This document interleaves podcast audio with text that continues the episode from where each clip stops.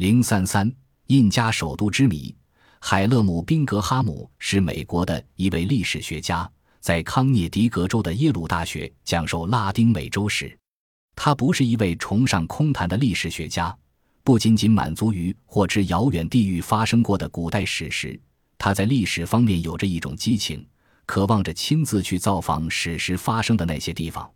他把鲁道雅尔德吉普林的诗《探索者》引用为座右铭：“一些事物淹没了，快去寻觅它们吧，到丛山深处去探索吧。一些事物就消失在群山之中，它们销声匿迹，但却静静地恭候着你。快去吧！”在十九世纪初叶，宾格哈姆经历了几次艰苦的野外实地考察旅行。一九零六至一九零七年间，他沿着西蒙·伯利瓦这位南美洲解放者曾经走过的小径。跨越了委内瑞拉和哥伦比亚的群山峻岭和丛林，随后，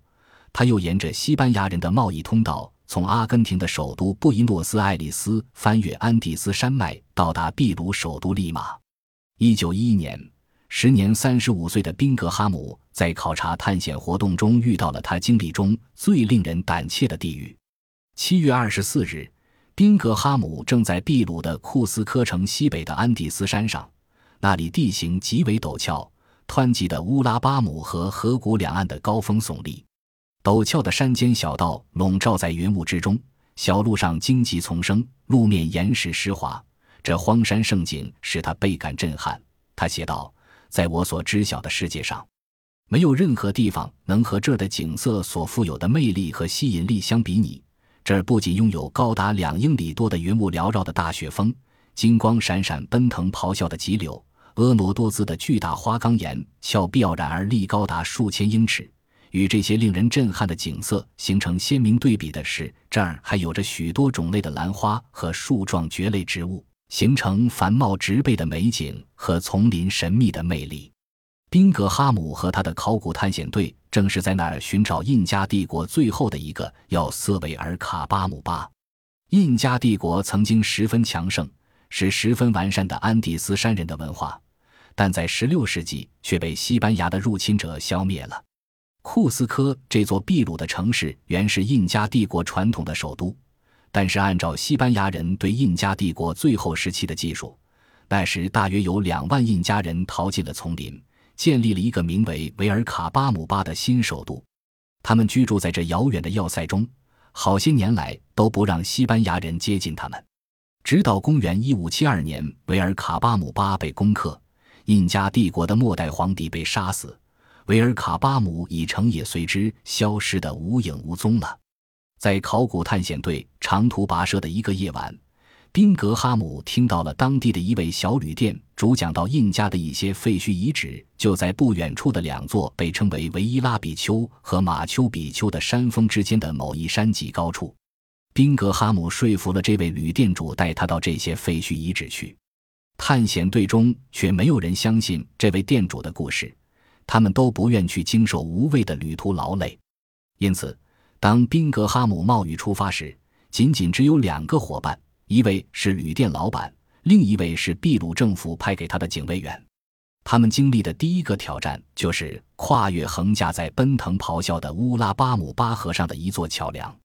这是一座非常危险和溜滑的桥梁，它是用一些原木简单捆绑在一起架成的。这位旅店主向导和警卫员都熟知应该如何通过这种桥，他们打着赤脚就走了过去。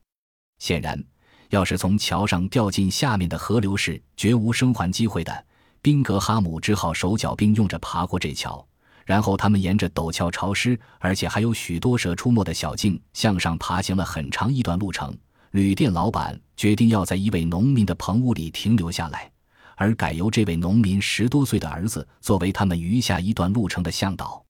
随着继续向高山处走去，宾格哈姆越来越兴奋激动。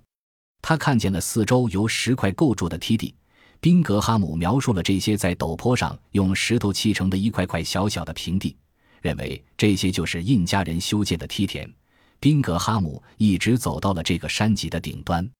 他事后写道：“蓦然间，我发现自己正站在印加人修建的具有极好质量的石头建筑房屋废墟的墙壁前面。这些墙壁已经很不容易看见了，因为这些废墟的大部分都被几个世纪以来所生长的树木和苔藓所掩盖，它们隐藏于竹林、灌木丛和缠绕着蔓藤所形成的阴影之中，不时隐约可见断墙残壁。这一切景象微妙地结合在一起，在两个陡峭山峰的盆地里，都有着石头构成的废墟遗址，诸如集市和可能是寺庙的一些大建筑物，以及许多房舍。宾格哈姆已经来到了当今称为马丘比丘的印加遗址了。激动不已的宾格哈姆急忙赶下山去，唤起了在营地的人们。翌日，他们一道出发去这个地区寻找其他遗址，沿乌拉巴姆河而行，在距马丘比丘以北约六十英里一个被当地居民称为埃斯皮瑞图帕梅拍，意为鬼魂平原的地方。宾格哈姆的考古探险队在丛林低洼处发现了一个更大的印加城市的遗址。宾格哈姆确认，这第二个被发现的遗址就是消失了很久的印加首都维尔卡巴姆巴。一九一二年，宾格哈姆再次回到马丘比丘，对山顶的遗址进行考察研究。一九一四至一九一五年间，他又再次来此，在马丘比丘新一轮考察之后。宾格哈姆推翻了他自己早期的论点，确认马丘比丘才是古代印加的首都维尔卡巴姆巴，而位于低地的那个城市遗址并不是印加首都。然而，近代的印加历史研究者们得出的结论却认为宾格哈姆最初的第一个观点才是正确的，即位于低地的那个城市遗址应是维尔卡巴姆巴，兼作当时礼仪庆典活动的中心。马丘比丘有个浪漫的称呼，消失在云雾之中的城市。宾格哈姆也因发现了这个城市而闻名于世。然而，正如很多古代遗址曾被称之为消失了的城市那样，马丘比丘实际上并没有真正消失。尽管它已被一些植物掩盖了大部分，但毕竟还能窥见它。它并未被泥土淹没而成为一些土堆。居住在这山区周围的人们都知道有这么一个遗址存在。一些当地农民甚至从古印加人残留的梯地上清除掉灌木和荒草，用以种植如玉米、土豆和胡椒等农作物。马丘比丘也曾来过一些远道客人，其中不乏有人在那白色残壁上信手胡写乱画，但是却只有宾格哈姆第一个告诉世人有关这个遗址的大量事实，同时组织了对遗址的科学考察。一九一八年，他从积极的考古工作上退休下来，但他仍继续坚持做对马丘比丘的考古工作，撰写出了有关自己旅行方面的几本书，并继续为美国参议院工作，直到一九五六年去世。